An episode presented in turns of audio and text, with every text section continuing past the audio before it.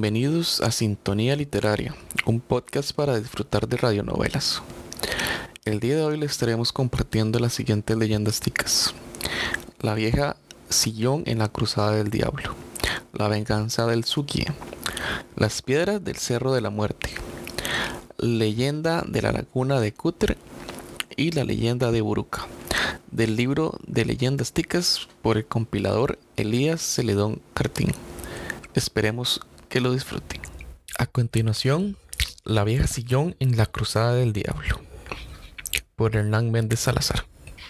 Un domingo por la tarde, después de contestar la abundante correspondencia, me dispuse a visitar la sabana de San Andrés, en compañía del buen amigo Sotero Carrera, anciano térraba cuya compañía siempre resultaba muy interesante.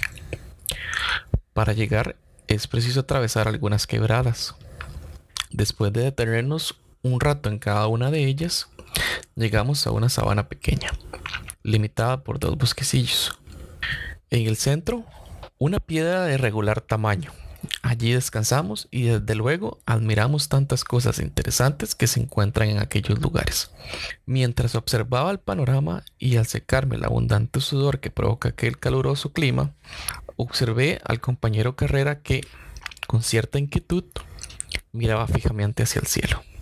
Después de un profundo suspiro, exclamó, Ay, maestro, me parece ver allá en las nubes a la vieja sillón. No me causó mucha curiosidad, pues conocía el término e imaginé que buscaría alguna estrella en el firmamento. Por lo que le contesté, ¿alguna estrella? No, ninguna estrella. La vieja sillón fue una mujer que habitó estas tierras, y desde esta piedra se la levantó el demonio me acomodé de la mejor forma posible y puse la mayor atención en la seguridad de que el asunto iba para el arco. Sí, esta vieja fue mal hablada y de costumbres extrañas. Creo que era terra, pero sí amiga de mi abuelita, con quien salía frecuentemente. Un día se propusieron visitar las milpas de Veragua. Les ocurrió lo más extraño. Habían ruidos raros en los recovecos de la quebrada de Veragua y se apartaron varias veces del trillo, amparándose al pie de gruesos árboles por si se trataba de una anta u otra de las tantas fieras que habitan aquellas regiones.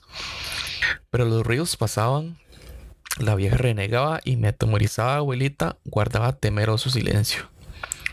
Volvieron a tomar el trillo, ya que no contaba con la tranquilidad del principio.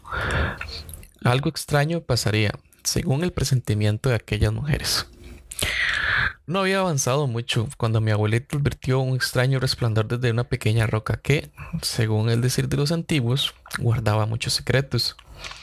La anciana se detuvo, pero ya que la vieja había visto maravillada un zaino de oro, que a los rayos del sol eran posible de ver, lanzando un grito de júbilo exclamó con egoísmo, yo lo vi primero. Y botando la java que llevaba en las espaldas, se lanzó sobre la roca.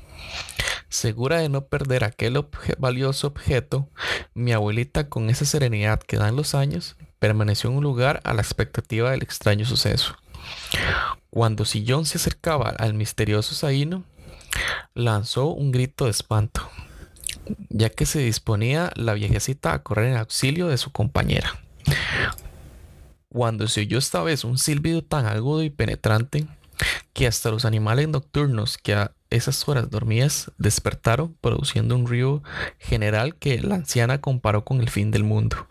Mucho costó a la horrorizada viejecita recobrar su estado de ánimo, pero cuando lo logró se movilizó con dificultad hacia el sitio donde había corrido su compañera impulsada por la ambición. La encontró tendida sobre una piedra y, de no haber sido por la lenta respiración, la habría considerado muerta. Trató de despertarla o hacerla reaccionar, entonces notó que cerca de ella se realizaba una extraña serpiente que se introdujo en la oscura roca de la cueva. Dos horas de angustia padeció la buena mujer para lograr restablecer a su compañera. Ya repuesta, narró el suceso con voz entrecortada. Cuando ya mis manos alcanzaban aquella figura, que tú posiblemente lograste ver, se me convirtió en una enorme víbora que levantando su enorme cabeza me pegó un silbido que en mis amargos años de mi vida nunca había oído. Y yo también lo he oído. y vi la culebra deslizarse hacia la cueva, pero no hay tiempo que perder. Regresemos cuanto antes. Esto tiene que ser algún espíritu que cuida el oro que hay en esa roca. Y sin más pérdida de tiempo regresaron al pueblo donde hubo un gran movimiento antes de la narración de lo ocurrido. Pero la vieja sillón no escarmentó. En cuanta fiesta había, hacía grandes zafarranchos al calor de la chicha. Una noche, después de bailar hasta el cansancio, oyó a unos asistentes de la fiesta contar algo sobre el difícil paso a Guadalupe, donde con frecuencia aparecían hombres ahorcados colgando de una rama. Por ese lugar solo pasaban en grupos y con cautela. Sillón intervino en la conversación. Qué casualidad. Mañana debo ir a Guadalupe y sola. Pero llevaré mi java cargada con chicha. Todos a coro le aconsejaron hacerse acompañar por alguien, por el peligro que antes comentaban. La vieja insistió y en la madrugada preparó una buena cantidad de chicha, alistó sus vestidos y se dispuso al viaje. Algunos de los jóvenes que sabían del viaje prepararon un plan de seguirla y darle un susto en el camino. Con cautelosa distancia la persiguieron con el fin de asustarla, precisamente en el paso del diablo. Los jóvenes se divertían al ver que la vieja avanzaba poco. Bajaba su java y tomaba chicha, posiblemente con el presentimiento de algo sobrenatural. Cuando la chicha comenzó a subírsele a la cabeza, comenzó sus extraños cantos y haciendo raros visajes. Rezaba oraciones en dialecto, oraciones que servían para librarse de ciertos prejuicios. Los jóvenes estuvieron a punto de perderla de vista cuando cruzó la quebrada de la máquina, muy crecida, por una vara atravesada que a su paso desapareció. Estos sintieron miedo, pero lograron cruzar por medio de un árbol caído que estaba un poco más arriba. Entre ellos murmuraban, de veras que esta vieja está bien rara. Cómo cruzó el río y después desapareció la vara que le sirvió de puente. Ya cerca de esta sabana se ocultaron en uno de esos bosquecillos y vieron con curiosidad que Sillón se detuvo y Después de tomar abundante chicha, entabló una calorada discusión con una segunda persona que nunca lograron ver por dicha, pero sí oyeron su voz ronca y desagradable. De pronto, la encolarizada vieja tomó su java para seguir el camino. Fue entonces cuando comenzó lo más terrible. El cielo que estaba despejado se nubló de pronto. Ráfagas de viento parecían dispuestas a no dejar una rama en su lugar, y amenazantes culebrinas por las descargas eléctricas hicieron temblar al grupo de jóvenes. Las aves se retiraron del sitio con gran rapidez. Explorado de pájaros y otros animalitos que se alegraban en esos bosques, solo quedaba la amenaza de los enfurecidos fenómenos naturales y la vieja silló en media sabana. Como impulsada por algo extraño, subió esta piedra y en medio de alaridos inició un ascenso lento y penoso para perderse en una oscura noche. El sol volvió a brillar, la calma se hizo presente en ese lugar. Los jóvenes regresaron prometiendo no volver a dar una broma. La vieja sillón de esta piedra fue alcanzada por el demonio sin dejar huella. Por José Fabio Galde.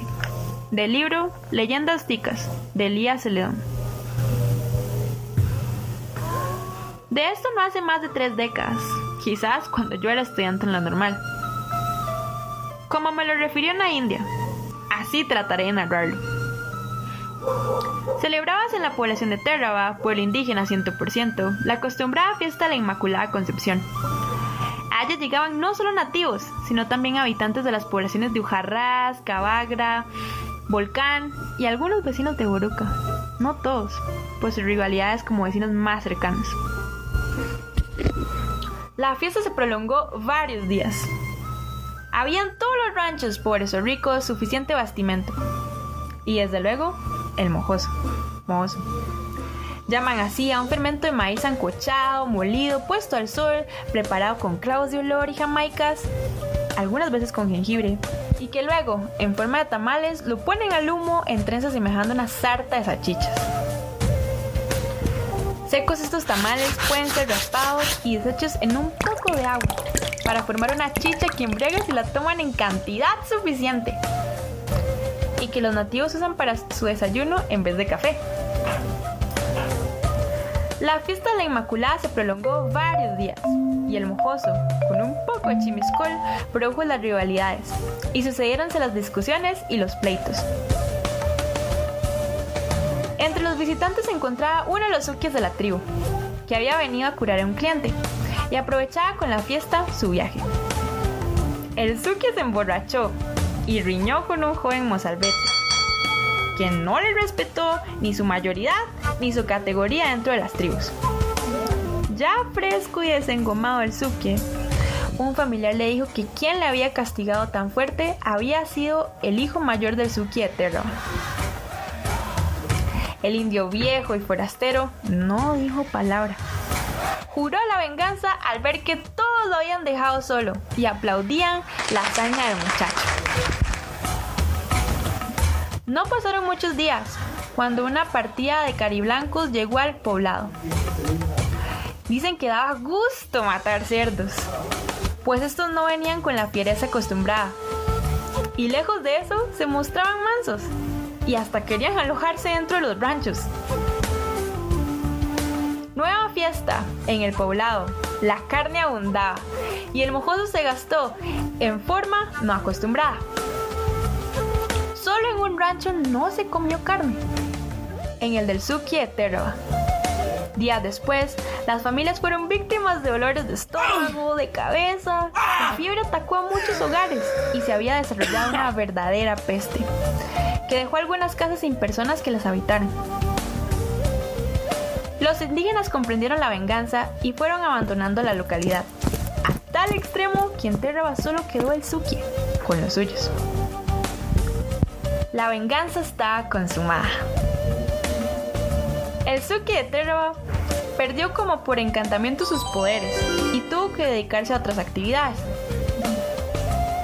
Solo y triste, falleció de viejo cansado de caminar por la selva tras el saíno o jabalí, que le darían parte del sustento. Llama Suzuki el jefe de una tribu indígena, que adquiere facultades especiales para efectuar curaciones y que puede, por sus dotes, castigar como padre quien le falte el respeto o lo desobedezca. No puede cobrar por sus trabajos, se le recompensa de acuerdo con las posibilidades del cliente, pero siempre en número de tres, sean estos colones, billetes, animales, etc. Tiene a modo de amuleto siete piedras de colores, recogidas a determinadas horas, con invocaciones especiales, que se conservan como secreto de raza, penando con la vida quien nos revele. Las piedras del Cerro de la Muerte, Juan José Carazo. Siete veces tuve la gran impresión de cruzar al pie el Cerro de la Muerte. Aquella soledad, aquel frío y aquella enorme extensión dominada por nuestra mirada son de tal fuerza que nunca pueden olvidarse. Pero cada vez nos llamaba la atención un enorme montón de piedras, entre las cuales había una mayor. Esto fue un gran volcán, pensamos, y esas son muestras de una erupción fantástica. Los compañeros siempre nos recomendaron no gritar ni disparar un tiro, pues el genio del cerro desataría todas las furias y vendrían el temporal, la oscuridad, el huracán, el frío intenso y la muerte.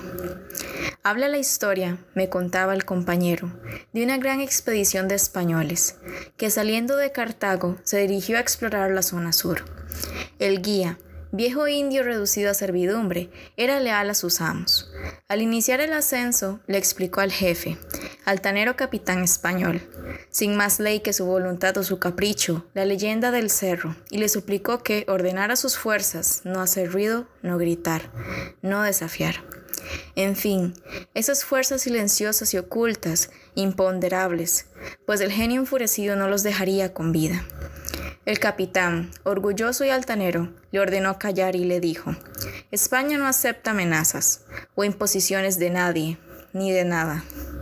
Al llegar a la cumbre, el capitán ordenó a sus soldados formarse y prepararse, y después de un grito de desafío ordenó hacer descargas de mosquetes y todo el ruido que pudieran o desearan. La orden fue cumplida. La leyenda agrega que el genio lanzó contra los insolentes todas sus furias y después de la oscuridad, del frío, del terror, brilló esplendoroso el sol, iluminando el montón de piedras, lo único que había quedado del insolente y altanero capitán y de sus ignorantes y obedientes soldados. por Mariano Arce Vargas. Leyendas de mi tierra, creaciones de la fantasía popular, cuentos tal vez, pero que revestidos con el ropaje de la fábula lugareña, tienen el tinte maravilloso del vivir aldeano, vida sencilla de paz, de soledad y de sosiego.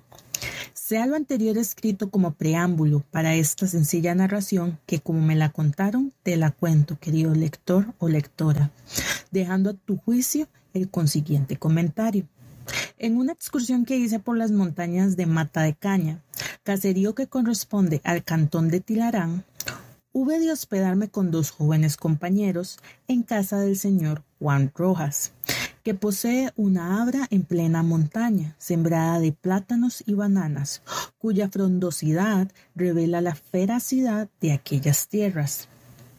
Después de la comida estábamos de sobremesa en el sencillo comedor conversando sobre temas diversos, y nuestra conversación llevó a comentar casos misteriosos que a cada uno de los allí reunidos nos había sucedido alguna vez.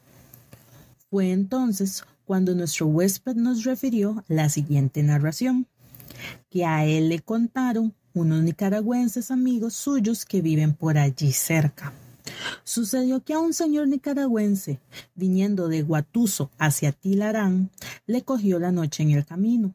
Se extraviaron él y el guía indio que llevaba, y fueron a parar a la laguna de Cotter. Allí tuvieron que pasar la noche.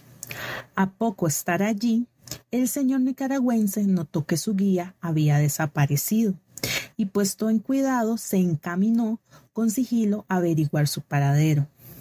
Ya cerca de la orilla de la laguna, vio al indio parado junto a la laguna en actitud de estar conversando con alguien. Sin tratar de sorprenderlo, regresó al lugar de donde había salido y esperó a que volviera para interrogarlo. Al cabo de poco rato regresó el indio, y entonces el nicaragüense le preguntó con quién conversaba hacía un momento en la orilla de la laguna. El indio, lejos de sorprenderse por la pregunta, contestó sin vacilar. Conversaba con mi hermano, que acaba de morir, y está allí, en la laguna. Me dijo que estaba bien, y ahora nos acabamos de despedir, hasta el día en que yo vaya también donde él está. Pensativo quedó el interrogante al considerar el aplomo con que decía estas cosas el indio y sorprendido cuando supo días después que a la misma hora en que su guía conversaba con su hermano, según dijo él, éste había en realidad muerto repentinamente en Guatuso. Y con razón la sorpresa, porque cuando ellos salieron de ese lugar, el hermano de su guía había quedado en completa buena salud. Tal fue lo que nos contó don Juan Rojas aquella noche en el comedor de su casa, caso en realidad misterioso si se toma en cuenta la coincidencia y la realidad de lo sucedido? ¿Fantasía? ¿Alucinación? No lo sé. Quédese para los aficionados a averiguar estos misterios, la causa y lo que acaso haya de real en ellos. Lo que yo busco es el encanto de la leyenda misteriosa que rodea esa laguna de Cotter, siempre bella en medio de montañas de exuberante vegetación. Creían los indios que poblaban estas regiones, y supongo que aún lo creen los pocos representantes de esa raza que quedan en la región de Guatuso, que después de muertos iban a vivir la vida inmortal en la laguna de Cotter, cuyo fondo les ofrecía eterno y feliz albergue. Ateniéndonos a esas creencias indígenas y dejando por un momento correr nuestra fantasía por las regiones de la superstición, Pensamos que aquellas flores que desde la orilla besan las aguas de la laguna son las doncellas indias que en plena juventud murieron y que salen del fondo de la laguna sedientas de luz, de aquella luz de sol tropical que en días felices iluminó los atardeceres cuando regresaban al palenque al lado de sus jóvenes prometidos, que venían victoriosos del campo de batalla y el suave rumor de la brisa que mueve lentamente la cristalina superficie de la laguna, junto con el canto mañanero del turpial y la calandria. La música celestial de aquella mansión misteriosa donde según la tradición aborigen yacen nuestros amados indios por los siglos de los siglos. La leyenda de Buruca por Rogelio Fernández del libro Leyendas Ticas de Elías Celedón. El carro de la noche avanza lentamente con su pálida farola, seguida por una hueste de brillantísimos luceros. El mar golpea el duro peñón donde se encuentran los dos amantes, y sus olas, al estrellarse fragorosas, los envuelven en su hálito de espumas. El viento lleva a sus narices el aroma de los bosques y deposita en los cabellos de la India sus besos perfumados. Los dos amantes, uno en brazos de otro, juntas sus encendidas mejillas, entremezclados sus cabellos y delirantes de amor, ven pasar sobre sus cabezas los luminosos astros cuyos arrojos de luz se confunden para brillantar el cielo y bordar de plata los espumantes crestas de las alborotadas olas. Se sienten en el alma una delicia infinita, una emoción sublime. En sus besos se mezclan sus almas como perfume de dos flores. Son felices. Tienen ante la vista un paraíso cuya puerta no la guarda el ángel de ígnea espada, sino que sirve de marco para la encantadora figura de la felicidad. Las ondas marinas, el viento que arriba cargado de perfumes a sus narices, los ensontles que lanzan en la espesura de su armonioso canto, las estrellas que parecen los ojos curiosos de una bandada de ángeles, la luna que boga serena entre las nubes que parecen inmensos cortinajes de plata, pendientes de su radiante disco, en fin, la majestuosa actitud de la creación. Son los únicos testigos de sus mudos coloquios, porque no hablan sino del sublime lenguaje del alma. Temblorosa y ruborizada, ella con la cabeza sobre el pecho de su amante, envuelve el rostro de éste en una amorosísima mirada, mientras el indio, estrechándola contra su corazón, fija la suya en los ojos de la India, contemplando a través de sus húmedos cristales un mundo de felicidad. La joven se desprendió suavemente de sus brazos y alzó al cielo los ojos contemplando las estrellas. El viento hizo ondular su negra cabellera. Parecía, de pie, cerca del abismo, una estatua, cuyo pedestal era el peñasco. El cortejo brillante de la luna continuaba desfilando en el espacio. Ella se volvió su amante y cayó en sus brazos ante el infinito. Aquel peñasco, musgosa y granítica columna a cuyo pie las olas se estrellaban, parecía un brazo gigantesco que le levantaba al cielo el hermoso cuadro que formaban los dos amantes.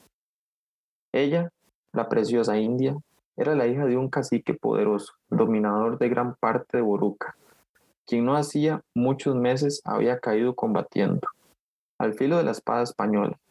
Sus negros ojos que dejaban adivinar una dulzura infinita, sus cabellos eran preciosos y sus facciones delicadas jamás había bajado un joven de los Andes sin que quedara sorprendido al ver tanta belleza.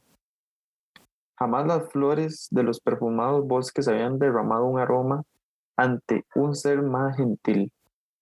Jamás la fuente que corre serpenteando el valle había copiado en el limpio cristal de sus rumorosas aguas, figura más bella y majestuosa. Y él, él era Tirbi, el sobrino de un valiente Urraca temido entre los temidos, terror de los españoles y adoración de los terreves. Intrépido, gallardo, bondadoso y fuerte. En su rostro se reflejaba la nobleza ingénita de su alma. Sin rival en el manejo del arco, no había pájaro que no le rindiera su plumaje, como tampoco enemigo que resistiera el golpe de su nudosa lanza.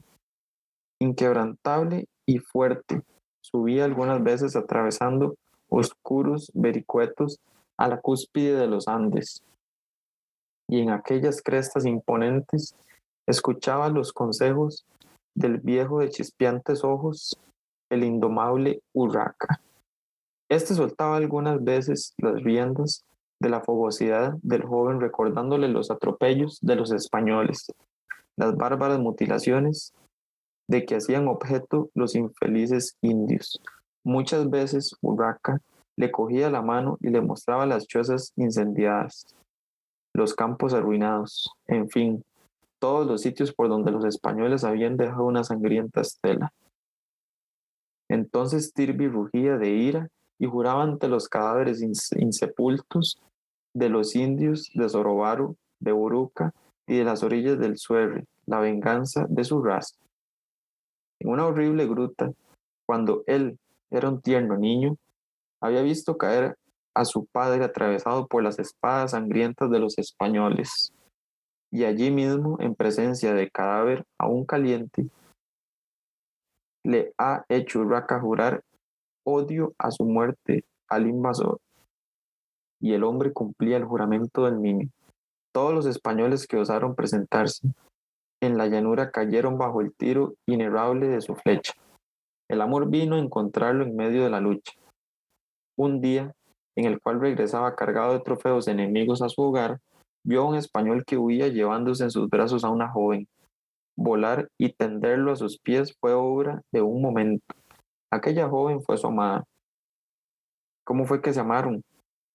¿Cómo es que se aman los seres en el mundo? ¿Cómo es que las almas se confunden como la luz de dos estrellas? Se vieron, se hablaron, se penetraron y se deslumbraron. Oh, qué hermoso grupo presentaban los dos amantes en aquel peñón, aspirando el aire embalsamado, delirantes de amor, uno de sus brazos de otro y arrobados en su dicha. Oh pintoresco lugar, donde dos almas puras se confundieron en el sublime abrazo.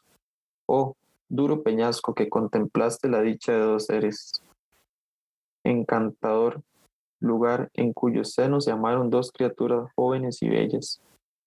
¿Quién dijera hoy, al verte solitario y triste, escuchando solo el monótono canto de las alborotadas olas, que en ti celebraron dos almas nobles ante la inmensa noche, un deseporio sublime. Los dos jóvenes se embriagaban en las delicias del amor, y al frijar el brillante tropel de sus pensamientos sobre los astros les parecía que el amor celeste es mil veces preferible en la pasión terrana oh amor, el corazón necesita de esa expansión sublime como las flores de los rayos del sol. ¿Quién puede decir lo que aquellos dos seres se dijeron? De pronto y a pocos pasos de ellos estalló una infernal gritería, choque de armas y gritos de furor. Pones el indio de un alto sobre sus armas y blande con fiereza. Traición, gritó con los ojos llameantes. Asesinan a mis hermanos y se lanzó furibundo hacia el sitio del combate. Tirbe, tirbe, murmuró la india cayendo de rodillas. Los españoles, mientras los indios dormían, se acercaron con un paso cauteloso. Procuraron no remover la hojarasca. La sorpresa fue horrible.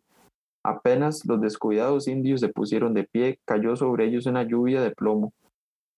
En medio del espanto, recogían sus lanzas y flechas. Inútil resistencia. Por un lado trataban de hacer frente lanzando atronadores gritos de guerra, oponiendo el ímpetu de los españoles un valor desesperado, y por otro los enemigos acuchillaban los desnudos cuerpos de los aborígenes. De pronto, un indio de nervudas manos descendió del peñasco blandiendo una gruesa lanza. ¡Viva Tirby! gritaron los indios recordando su aliento. Pero ahí, ¿qué podían hacer con sus flechas y lanzas contra las armas españolas? Forzoso fue huir. Tirby, quien había combatido como un león, recibiendo varias cuchilladas, fue acorralado en el peñasco. Él corrió hacia su amada y una vez a su lado volvió a sus enemigos el rostro ceñudo y amenazador. Ríndete, gritó un español avanzando con siniestra lentitud. Jamás, rugió el indio. De pronto tendió el arco una aguda flecha fue a clavarse silbando en el pecho del español, quien abrió los brazos, se tambaleó como un mástil al impulso del huracán y cayó de espaldas. Muere el indio, gritaron sus enemigos. Tirby tomó en sus brazos a su amada, quien lo estrechó en los suyos, murmurando como un terror. Muramos juntos. El indio apareció de pie cerca del abismo. La luz de la luna hacía resaltar las varoniles líneas de su rostro. Su majestuosa figura se irguió en la cumbre del peñasco. Puso sus labios por última vez sobre su amante y gritó enderezándose con fiereza, viva la libertad, y se arrojó al mar con su preciosa carga.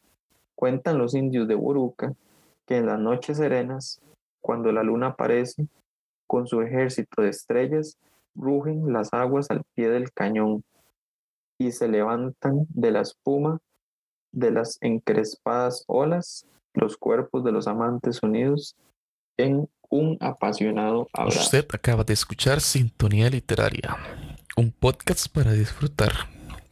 Esperemos que lo hayan pasado bien y los esperamos en nuestro próximo episodio. Muchas gracias por sintonizarnos.